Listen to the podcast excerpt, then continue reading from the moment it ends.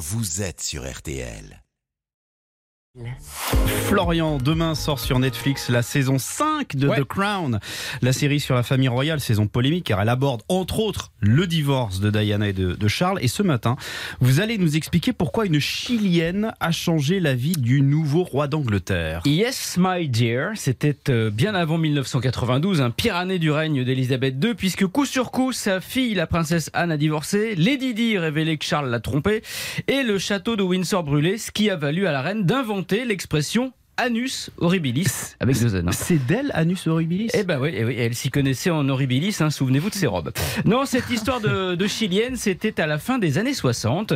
Charles a alors 20 ans, il étudie à l'université de Cambridge, où il rencontre une jolie brune, sublime, une bomba latina, fille de l'ambassadeur du Chili, Lucia Santa Cruz. dont il tombe amoureux, évidemment. Évidemment, oui, Charles, si ses oreilles sont en feuilles de chou, son cœur, lui, est d'artichaut. Alors, il craque pour Lucia et très vite, il pense mariage. Sauf que dans sa fougue amoureuse, le Charlie, il a oublié un léger détail que lui rappelle sa mère, la reine.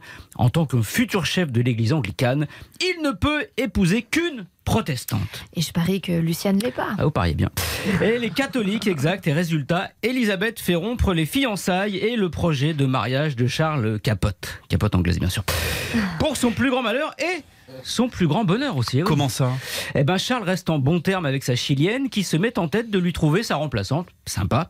On est en 1971 et là, miracle, elle lui annonce qu'elle a dégoté la fille parfaite pour lui, sa voisine de palier, jolie, intelligente et surtout protestante. C'est comme ça qu'à l'occasion d'un match de polo, Lucia présente Camilla à Charles. Ah. Coup de foudre immédiat. Mais pas relation immédiate. Eh non, Camilla est fiancée à Mr. Parker Bowles qu'elle va épouser pendant que Charles est parti faire son service militaire. Et puis Charles va se marier avec Diana tout en restant plus que proche de sa Camilla. hein. On se rappelle leur conversation intime où Charles rêvait, je cite Sa Majesté, c'est lui qui l'avait dit à Camilla, d'être son tampon. Avec les oreilles, il aurait eu galéré pour le mettre. Bref, ils ont fini 34 ans après par se marier. C'était en 2005. Sans oublier d'inviter celle qui a rendu tout cela possible, Lucia Santa Cruz, l'ex-entremetteuse discrètement présente à la cérémonie. Thank you very much, Florian Gazan. From nothing.